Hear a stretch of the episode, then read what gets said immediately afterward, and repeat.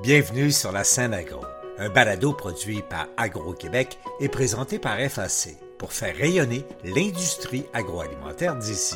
Bonne écoute. Ici Lionel Levac. Alors que le gouvernement du Québec amorce des consultations en vue de la refonte de la loi sur la protection des terres et des activités agricoles, des voix s'élèvent pour que cesse l'implantation sur de bonnes terres de parcs éoliens. Chaque éolienne en zone verte prive des agriculteurs de l'usage d'un à trois hectares de terrain et va à l'encontre du souhait pressant de l'État pour une plus grande contribution à l'autonomie alimentaire du Québec. Voici mon reportage. L'Union des producteurs agricoles souscrit à l'idée de produire de l'électricité à partir d'éoliennes. Cependant, on estime qu'il y a amplement d'endroits hors des zones agricoles pour implanter de telles infrastructures. Le président de l'UPA, Martin Caron. On n'est pas contre cette énergie-là, mais on veut que ça se fasse à l'extérieur des terres agricoles puis de nos boisés, entre autres. D'autant plus qu'on a présentement une politique nationale d'architecture d'aménagement du territoire, puisqu'on priorise, entre autres, des terres agricoles pour l'usage au niveau de l'autonomie alimentaire, sécurité alimentaire donc, on ne veut pas avoir ces, éoliennes-là sur les terres agricoles parce que ça a un impact énorme. Et naturellement, je pense qu'il faut avoir ce côté aménagement-là durable. Voyez-vous une contradiction dans le fait qu'on dit aux agriculteurs contribuez à l'autonomie alimentaire du Québec, produisez, etc. Et en même temps, on leur dit ben acceptez des projets d'éoliennes qui vont prendre un, deux, trois hectares? Oui, puis bien souvent, euh, moi je me fais dire, c'est que ah, ben la problématique au niveau de l'agriculture présentement, si vous aviez un éolienne, vous allez aller chercher un revenu. Écoutez, ça, c'est un non-sens de dire qu'on va régler les problématiques agricoles en ayant une éolienne qui amène un montant d'argent. Ça, nous, on n'embarque pas du tout là-dedans. Mais il faut prioriser ça.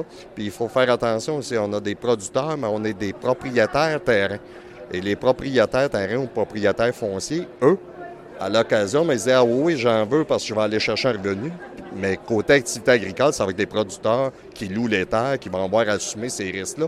Puis on se le dit, ça reste ces permanents-là sur nos terres agricoles. Puis ça amène des risques, augmentation des assurances aussi, entre autres. Donc, il faudrait revoir certains projets.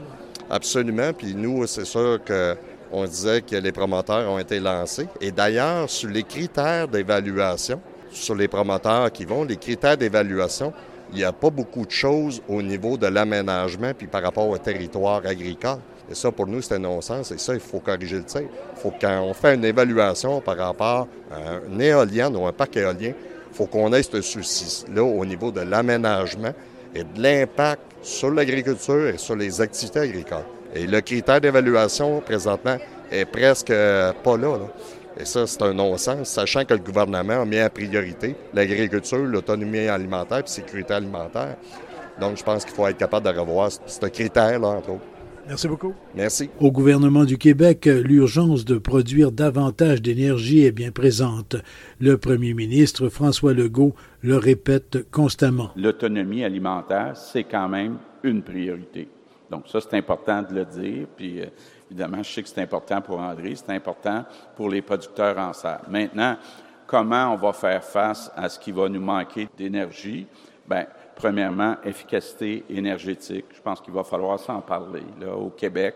Comment on fait pour économiser l'énergie, qu'on soit un individu, qu'on soit une entreprise? Donc ça, c'est la première chose. La deuxième chose, c'est l'éolien.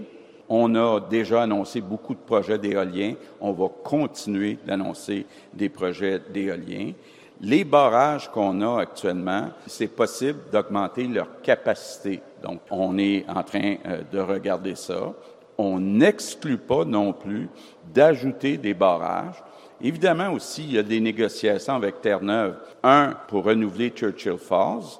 Deux, pour augmenter la capacité de Churchill Falls et trois, pour construire un nouveau projet de barrage qui s'appelle Gull Island.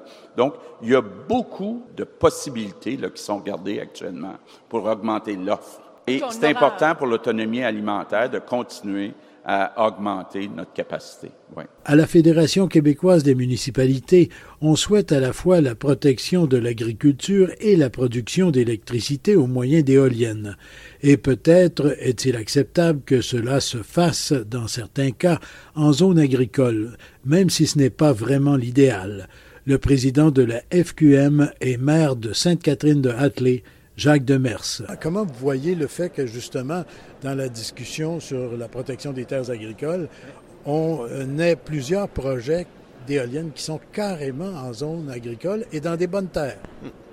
Ben il faut peut-être le regarder. Je ne peux, pas juger quelle sorte de terre où sont les éoliennes présentement. Évidemment, on sait que c'est des gisements à levant. Il y a des endroits où on peut le mettre, d'autres endroits où on ne peut pas. Je pense qu'il y a une belle opportunité là, de, de, pouvoir en parler, puis de voir les retombées. Ce qui est sûr, c'est quand il y a des retombées de ce genre-là, faut qu'ils reviennent principalement vers, vers la région où ce qu'ils sont situés. Puis les habitants de cette région-là sont en grande partie souvent des agriculteurs qui eux aussi auront un gain euh, évident à ça.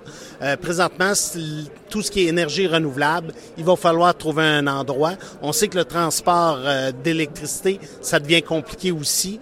L'éolien, on y voit une opportunité. Voyons à quel endroit puis dans quelles conditions qu'on peut se le permettre. Mais idéalement, à chance égale de production d'énergie, il faudrait peut-être privilégier des terres plus rocailleuses, montagneuses que de belles terres agricoles. Ben oui, je pense pas qu'il y a personne qui vise de mettre ça nécessairement en terre agricole quand ils ont des choix. Il y a une question de gisement de vent qui euh, parfois oblige peut-être des endroits, mais je pense que localement, il va y avoir des discussions de ce côté-là. c'est ce qu'il faut trouver des solutions parce que ça, c'est vraiment le genre de dossier qui est euh, communautaire, qui a un impact sur l'ensemble d'une région. Là. Son collègue de l'Union des municipalités du Québec, Martin Danfous, maire de Varennes, est plus catégorique installons les éoliennes ailleurs qu'en zone agricole. Monsieur Danfous, euh, on parle de protection du territoire. Il y a le dossier des éoliennes au Québec et les projets se multiplient à plusieurs endroits. Est-ce qu'on n'est pas en train de créer le phénomène de gruyère à travers des terres agricoles, justement, en clairsemant à gauche et à droite là, des éoliennes? Ben, en fait, on est confronté avec un besoin en énergie. Je pense que l'éolienne est une solution extraordinaire, mais je vois aussi beaucoup de projets d'éoliennes. Prenez l'exemple de Capcha, ou c'est dans des secteurs montagneux où il n'y a pas d'agriculture. C'est probablement de cette orientation-là où le gouvernement devrait aller. Mais je suis d'accord avec vous, il y a des secteurs où on prend des petits lopins pour mettre une éolienne. Il y a sûrement de meilleurs endroits pour mettre ça. D'accord avec vous. Parce qu'il y a tout le corridor là, au centre du Québec où il y a des projets importants. Et justement, c'est ce que reprochent plusieurs agriculteurs et certaines municipalités, justement, c'est que l'on pousse pour que ce soit en belles terres agricoles. Ouais, ben, je pense pas qu'on est obligé d'aller en belles terres agricoles. Mais ce qu'une chose est claire, c'est qu'on a besoin d'énergie au Québec. Que ce soit l'éolien, le solaire, puis prenez juste l'exemple des barrages. Mais honnêtement, ça aussi, ça amène un autre problème environnemental qui est important avec des immenses bassins qui détruisent des territoires importants de forêt. Donc, il faut juste trouver l'équilibre optimal. Mais je pense que l'éolien est une belle solution, mais on peut assurément le placer en dehors des belles terres agricoles dans les zones, comme vous disiez, les zones rocailleuses ou, ou même un pissenlit a de la misère à pousser. Mais non seulement des zones rocailleuses, mais en même temps, l'éolienne doit avoir une fondation extrêmement solide pour s'assurer qu'elle tienne et qu'elle parte pas au vent. Mais quand on est dans du roc, c'est encore mieux. Mais on dit que c'est un peu plus cher à construire. Ah, ben là, honnêtement, euh, je pense que c'est quand même mieux pareil d'aller là que de prendre une section de terre agricole. Merci beaucoup. Ça fait plaisir. Et c'est bien ce que pense la présidente de la relève agricole du Québec, Julie Bissonnette. Ça revient à ce qu'on dit depuis tantôt. Là. C'est 2% du territoire, puis il faut s'assurer qu'il soit agricole. Là, fait que c'est un peu la ligne euh, de protéger nos terres. Là. Parce que là, actuellement, il y a plusieurs projets, des projets importants dans des belles terres, je pense au centre du Québec, entre autres, là. et on est en train de clairsemer des éoliennes un peu partout, et chaque fois, c'est un hectare, deux hectares qu'on perd. C'est en plein ça. Fait que c'est ça, euh, ça, revient à la ligne qu'il faut justement protéger nos terres agricoles, puis un hectare, c'est un hectare de moins, là. fait qu'il faut vraiment s'assurer de les conserver. Là. Le débat à propos de l'éolien en zone agricole s'amplifie dans certaines régions, alors que se multiplient les projets d'implantation et cela au moment où on amorce à Québec le processus de révision de la loi sur la protection des terres et des activités agricoles. Occasion de plus pour le ministre de l'Agriculture, des Pêcheries et de l'Alimentation du Québec, André Lamontagne, de parler de l'autonomie alimentaire du Québec. Toute cette vitalité-là, là, elle est fragile puis tient parfois à peu de choses. Ressources patrimoniales du Québec importe dans un premier temps de rappeler que notre territoire agricole est limité alors que moins que 2 de sa surface, de la superficie totale du Québec, est utilisée à des fins d'agriculture. C'est un territoire qui est non renouvelable lorsqu'il est altéré.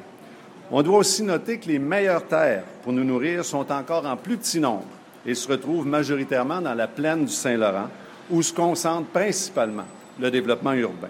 Finalement, nos terres agricoles revêtent un caractère stratégique pour l'économie de plusieurs régions en raison des fermes qui les occupent et elles sont à la base aussi de notre autonomie alimentaire. En contemplant notre territoire agricole, on peut faire aussi d'autres constats. Perte de superficie cultivée, expansion des milieux urbains, accroissement des terres en friche, augmentation importante de la valeur des terres et difficulté croissante d'accès à celles-ci par notre élève agricole. C'est dans ce contexte que j'annonce aujourd'hui, en collaboration avec ma collègue, le lancement de la consultation nationale sur le territoire et les activités agricoles agir pour nourrir le Québec de demain.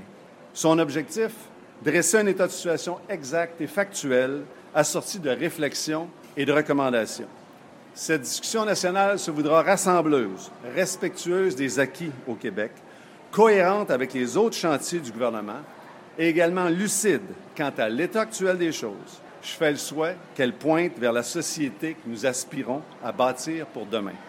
Cette démarche sous-tend plusieurs visées notamment accroître la protection des terres agricoles de meilleure qualité, encourager la mise en valeur des terres en friche, diminuer certaines contraintes aux activités agricoles et promouvoir la cohabitation des usages, favoriser la vitalité des communautés rurales et faciliter l'accès de la relève aux terres agricoles. Même si la protection des terres et des activités agricoles continuera d'être encadrée par une loi, disons, autonome, l'interrogation ressurgit sur le poids qu'aura sur le monde agricole la mise en place de la politique nationale d'aménagement et d'architecture du territoire. Est-ce que, dans les faits, ce que l'on appelle le zonage agricole sera intégré ou subordonné à cette politique? Pour l'instant, la ministre des Affaires municipales, André Laforêt, dit miser sur le processus de consultation. La consultation nationale sur le territoire puis les activités agricoles s'inscrivent vraiment parfaitement dans la politique nationale de l'architecture et d'aménagement du territoire. Puis, dans cette politique-là, on a quatre grands axes. Un des axes, c'est vraiment la mise et la réservation, si on peut dire, des milieux agricoles, des milieux naturels. Donc, il y a vraiment un axe important dans la politique nationale d'aménagement du territoire. Vous le voyez, notre gouvernement veut vraiment offrir des milieux de vie de qualité en respect du milieu agricole et des affaires municipales. Donc, c'est vraiment au cœur de la politique euh, nationale d'aménagement. Puis, on va annoncer prochainement la mise en œuvre de cette politique nationale avec mon collègue aussi, Mathieu Lacombe, ministre de la Culture, parce que quand on parle d'aménagement du territoire, on parle beaucoup de culture, du respect des bâtiments patrimoniaux. Donc, on est vraiment tous liés, tous les ministères. Dans cette politique-là, on touchait à 14 ministères, dont principalement le ministère de l'Agriculture. Donc, c'est un plan qui est très ambitieux. On veut une vision claire, une vision partagée avec tous les ministères, une vision rassembleuse. Les mesures qui seront mises de l'avant s'appuient sur une grande conversation nationale alors, les mesures du plan de mise en œuvre de notre politique vont permettre de moderniser et optimiser nos pratiques tout en respectant les particularités territoriales du Québec. On l'a toujours mentionné, dès le départ, on va respecter les demandes régionales. On ne fera pas de mur à mur avec la politique d'aménagement du territoire. Si on parle des terres agricoles maintenant, alors, face aux pressions d'urbanisation, c'est important de trouver des solutions. On veut orienter des milieux qui sont dotés d'infrastructures en services publics situés au cœur de nos municipalités, au cœur de nos villages ça nous prend une vision, ça nous prend une meilleure planification de notre territoire. Comme ça, on va essayer de sauver nos infrastructures municipales. Donc, évidemment, au niveau de l'agriculture, il faut renforcer notre autonomie alimentaire pour mieux garnir notre garde-manger québécois, puis mettre davantage le territoire agricole en valeur. Les solutions que nous mettrons de l'avant doivent permettre aux superficies qu'elles soient réservées et qu'elles puissent pratiquer l'agriculture et l'utilisation des terres oui, elles doivent, être optimisées. Alors, pour y arriver, il y a des nouvelles orientations gouvernementales en aménagement du territoire qui seront adoptées. Quand on parle des affaires municipales, les consultations sont présentement en cours jusqu'au 31 août prochain. Alors, les orientations vont guider la planification des territoires avec les municipalités, avec les MRC et les communautés métropolitaines également. Notre gouvernement s'est engagé à soutenir les MRC dans l'intégration des orientations et oui, on va tenir compte de toutes les particularités régionales et territoriales. Alors, si on jette maintenant les bases d'un système important au niveau de l'aménagement du territoire, nous, aux affaires municipales, on a travaillé et on va travailler avec les universités pour avoir un système de monitorage important pour savoir comment bien planifier le développement sur le territoire. Donc, on veut continuer de travailler en concertation avec tous les acteurs concernés et un des principaux acteurs, c'est le ministère d'André Lamontagne, l'agriculture, les pêcheries et l'alimentation. Ici Lionel Levac. Il est souhaitable que la cohérence soit la priorité, et si l'on compte autant qu'on le dit sur le monde agricole, en particulier pour une autonomie alimentaire plus grande, qu'on le démontre par des gestes concrets, par exemple d'exclure les éoliennes des zones agricoles. Au revoir. Vous avez aimé ce contenu? Suivez la scène agro pour rester à l'affût de l'actualité agroalimentaire. Merci et à bientôt.